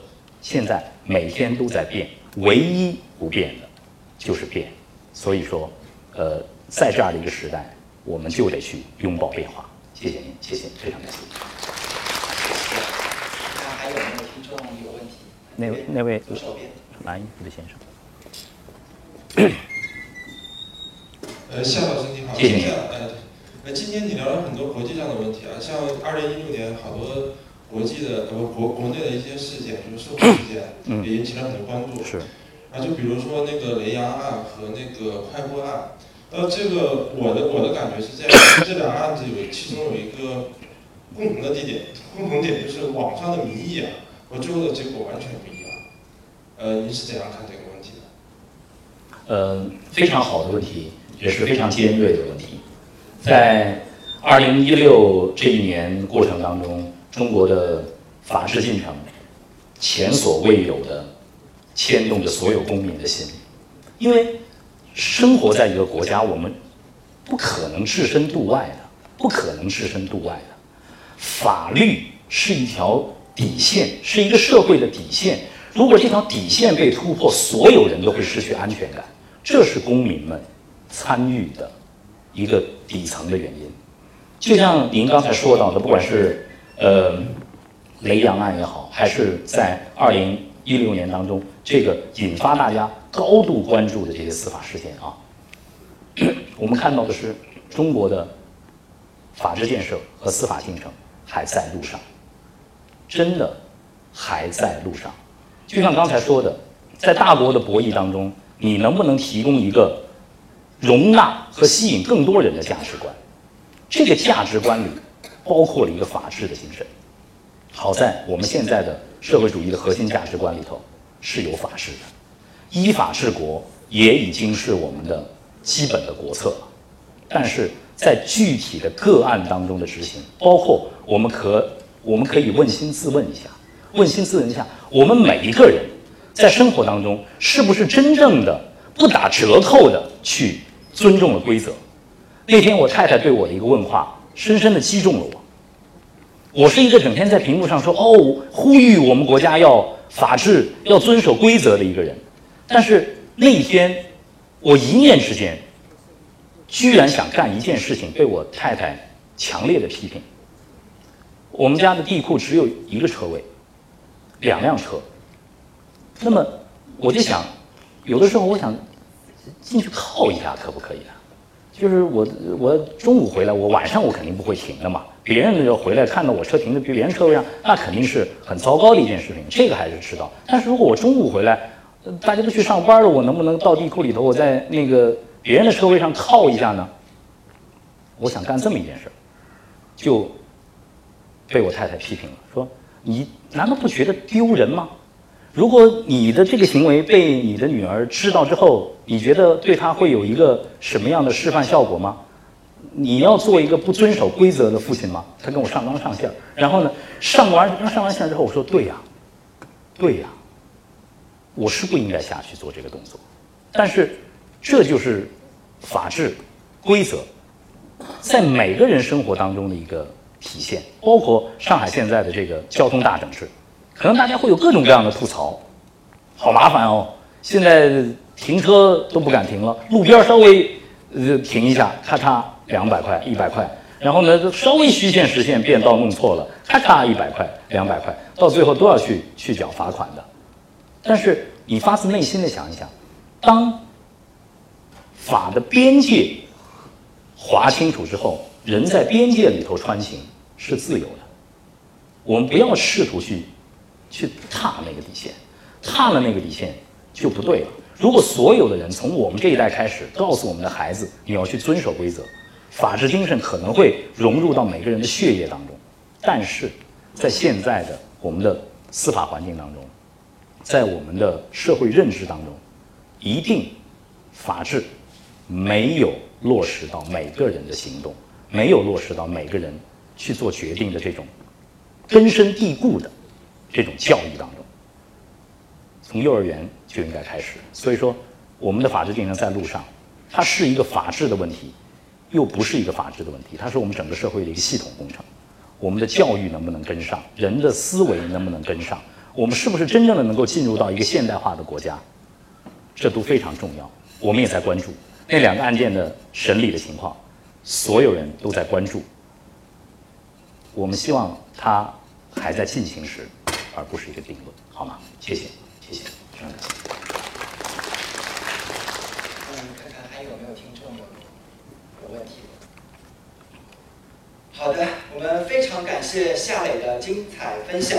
那么一路哦，还有一位，还有一位阿姨啊，好的，好，最前面这位，好，话筒我不站起来了啊，我的。呃，您别站起来，您就坐着说，坐着说。呃，夏磊老师，我们不形象。哦，是吗？呃，你是年轻人，我是老年人，我已经八十多了。嗯，八零后，哎，腿腿不好，上午开会，嗯，中午不休息，赶来听你报告。非常感谢。为什么？去年我也听了你的报告。三个月之前，我就跟这里的领导说，我们年终的点盘还请下来了，说明你很得人心的。我给你提个意见，哎，希望你走出你的工作岗位，到大学里头给年轻人宣传正能量。我们的青年都是向上的，青年系统就是我们的希望。希望你辛苦一点，不要当蚂蚁，不要就是呃。就您是让我继续当蚂蚁的，继续当大蚂蚁的，再蚂蚁一点。哎，好，真的，你好好发挥作用，你是很很正能量宣传的很好的，脱口秀，没有好。谢谢你。谢谢您。人家说吃了什么龙井茶，我说我今天下午下来的老师的讲课就是我的巧克力。哈哈哈。谢谢谢谢谢谢阿姨，谢谢谢谢。嗯，其实作为一个媒体人，作为一个做传播的人，最感动的时刻，其实就是呃听到观众的反馈。呃，我做叶县十年，最激动的时刻不是去拿奖，而是到了加油站，那个小哥会跟我打招呼；到了超市那儿的。那个阿姨会跟我聊两句，甚至跟我抬抬杠，然后走在街上会有观众会过来跟你聊聊时政，我觉得这个特别幸福，你知道吗？我是一个云南人，我是一个昆明人，又背着一个双肩包来到上海，然后上海用他母亲般的胸怀接纳了我，我觉得真的是非常非常的幸福。呃，在上海做一个主持人非常幸福，因为有这样的观众，谢谢，谢谢大家。好的，我们非常感谢夏磊先生的精彩分享。那么一路走来，我们的2016有温情，有悲伤，有感动，更有希望，有太多太多的记忆。那么就让我们惜别2016，祝福2017吧。那么我们今天讲座活动就到此结束，让我们再一次掌声感谢夏磊先生。谢谢谢谢大家的到来，也祝福今天在场的所有的朋友，在二零一七里头都能够活出。自己的光彩、健康、平安、幸福，谢谢大家，谢谢。好，让我们下次活动再见。再见。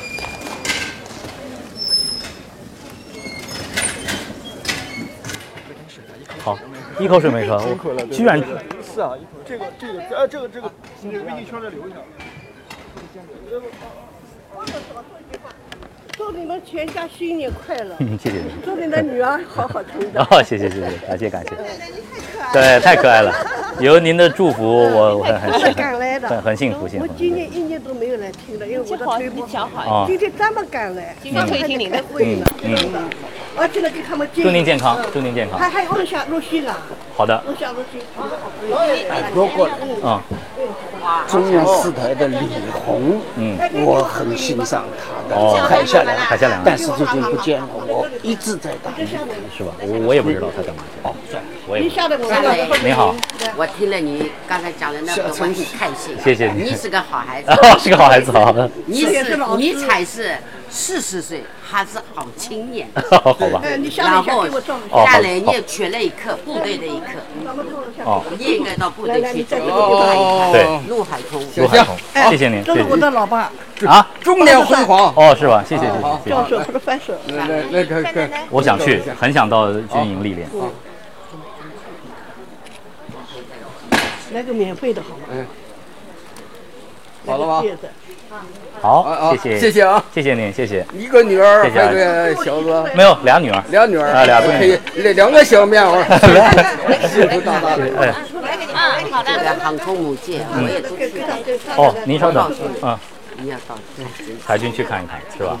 好的你，假如要我可以给你好好。到时候我找夏主任哎，。好的，好那个，拼那个名片有吗？我没有名片，我没有名片。好的，来，李峰来，夏老师，哎，您我稍问你一个问题，您稍等一下啊，我这张照片马上听啊。好，夏雷，这是夏雷，这个夏雷，男夏雷，女夏雷。两个夏雷。这是缘分。嗯。好好。好，谢谢，谢谢谢谢。告诉你，我的女儿也姓夏，是，夏雷老师，您好，那天看你电视，走吧。谢谢，谢谢，谢谢你。您说夏老师啊，，你好，你好。这个简单的问题，你看这块儿哈，在二零一六年基本实现全国联网，就是医疗保险的嗯全国联网哎嗯，我呢是啥呢？我是姑娘儿子都在上海，我退休了以后呢就到这儿来了。哦，您是外在外地，哎然，后我是哈尔滨。哈尔滨的，哎嗯，我看病呢就是个难题。是的，我母亲也有这个问题。啊，你母亲这个问题有这个问题，他这块设计我一个什么不明白呢？哈，他告诉我哈，就这个这不是在启动吗？嗯另外是异地安置的退休人员，嗯不是所有的退休人员。这个安置和这个是这是怎么个问题？呃，现现我只能是呃呃尽量为您解释这个问题啊，就是目前上海的政策呢，就是说呃医保覆盖，因为它有地域性的差异啊，地域性的差异，在上海能够实现实报实销的，还是这个户籍人员，还是还是户籍人员。那么说是异地的呢，现在我听说有这样的一个口啊，那么就是说在这边单据齐全，可以回原籍报销。嗯嗯，就是这边看病，但是您不能在上海报，回原籍报销，回原籍报销。现在是现在是这样的一个情况。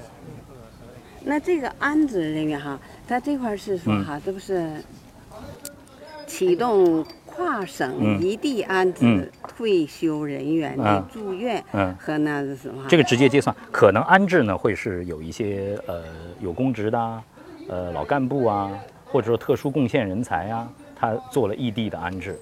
但是呢，作为普通的随迁子女啊，目前呃随随着你母亲能不能跟你随迁过来？呃我过来，但是不能落户，不能落户，对哈，我就问你这个落户，我也不能你母亲落不了，没有落不了。然后没有这个政策，没有这个政策，然后呢，医保也不可能在这边用，只能异地。身边没有子女就可以落户，那就是他如果在云南身边没有子女，他去投靠这个儿子就可以落户。嗯现在也不行。他不得行，到时候到对上海也去问要要问一下，要问一下那个人力资源部，对，要人力资源社会保障，这个他可能这个回答会更专会专业一些。好啊好，吗。我们能拍照吧？可以啊，可以啊，当然可以。好，谢谢，好，谢谢。好谢谢。开一下好吗？开哪里？这个照拍不到 您稍等一下，不好意思啊。啊，没关系，没关系。最好十一号、十二号的早上给我们看一版。一二，好，好你看一下。谢谢。这样的，这样的。哦，马书记好。呃，叶线玉见呢，实际我是每天看的。你你刚才说的，你的受众面可能是年纪大一点的，实际不一定。不一定不一定不要那么悲观。哦，好吧。实际说年轻人，没看我天天晚上就看您的天天晚上都看。实际对对一些上班族的，还有对。一些机关人员，一般都是在晚上九点半到十点啊，半。时间这个时间点还可以啊。因为是之前没空，有的时候一个忙家庭，一个是忙工作，所以一般都是在九点半以后。你这场节目，呃，那个这个新闻夜线，我是每天都看，嗯每天都看。哎，所以我想呢，这个我刚才给你的名片，嗯是我是档案局的，嗯然后呢，我觉得你这个确实讲的不错，你那个弄好，我就在那个微信公众号里已经搜索到了，嗯，已经给我拍照，拍照拍照了，咱好的来先先照相，来好拍照好相。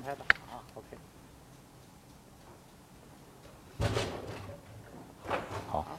您多关心，多提意见啊。那个，那你以后新闻热线就不做了？做做做，还继续做啊，会继续做，会继续做。忠实粉丝，我有你做了哎，做因为我想原来洛鑫可是也是做你这个节目这档节目的是吧？后来他不是，呃，洛鑫呢以前是做东方新闻，他是在东方卫视工作的，我跟他呢是两个平台，但是在同一个新闻中心。那现在呢，洛鑫的这个，对他他的这个呃生活和工作的权重可能往这个政协和这个教育方面在倾斜了。嗯，我想思妍也跳出来，思妍也是原来也做这档节目的。对，思妍没有做叶线，但他没有跳出来，他做了其他的一些节目。对，其他档的。那你这个那个呃叫什么雅？新闻雅痞。哎，新闻雅痞那个。呃，什么时候开始？已经有了，你在网上都可以看了。对对对对，嗯，都对。您进入公号都都有推送，然后呢，在这个腾讯啊，好的，爱奇艺都可以看。在您在各大视频平台搜新闻雅搜新闻雅痞都可以看到。它是那个电视台一档节目呢，一个栏目呢，还是就在网络上？它在网络，只在网络上传播。就在网络。对，它是我的自媒体啊，是我的自媒体。对对对。好的好的。好，谢谢谢谢您，谢谢谢谢啊。来，看哪个？这个是吧？对，好。来，一、二。再来一张，好，好谢谢，谢谢，谢谢，新年好。我倒是可以，可以，当然没问题。他是我老领导。哦，你好，你好，你好，你好，你好，你好。是这样的啊，就是说，你稍等一下，稍等一下啊。先拍。哦，先拍好，先拍好。谢谢。让我比个剪刀手。夏天一下子就结束了，其实我还有问题。谢谢。一个一个是新闻夜线我也看啊，当然我我比你年纪要长很多。三个一所谓三个一，一是问一个问题，因为我看听你那个，包括在新闻夜线里面，你和专家对话什么，可能是一个非常好的学习渠道。对。除此之外啊，我看，因为刚才你盘点了什么，这个我经济啊，这个国际政治啊这块，好像都谈得蛮深的。那么这个你是怎么学习的？阅读。这个方法是什么？阅你的时间是哪里来的？就我这个问题是本来想问给大家的，嗯，就是一个学习方法的问题。学习就是现在可能我觉得我们的阅读方式越来越多元，就是嗯，读书是一种阅读，呃，倾听是一种阅读，跟人我这个工作给我带来一个非常大的便利，就是我可以跟各行各业的人交流，这种交流其实阅阅是算一个非常大的阅读量。然后呢，呃，比较深的读是你要有书单。比较系统的去，还是要对对对，你要抽时间去读这个，然后呢就是深造。我像现在也在上学，在学什么？学商学院，我是长江商学院的学生。啊，还在学是吧？对，还在学习。因为真的是，你就觉得做传媒这个工作啊，你不学习根本扛不住。你天天往外掏东西，你不装点儿，那真的扛不住。就是你三十五岁的时候，觉得自己就是都空了，完全就真的是没没劲儿了，没有后劲儿了。明白明白，这是一个问题啊。第二个是一个批评，批评，批评什么呢？就是我 我为您的女儿批评你，因为我是母亲啊，也有孩子，我觉得家庭非常重要。虽然你要重新归零起航，但是如果错过小孩子成长的，是很可惜的，是很可惜。所以我觉得你女儿肯定是对你很不满意的。虚心接受，虚心接受。但是第三个是给个建议，因为是互联网加时代。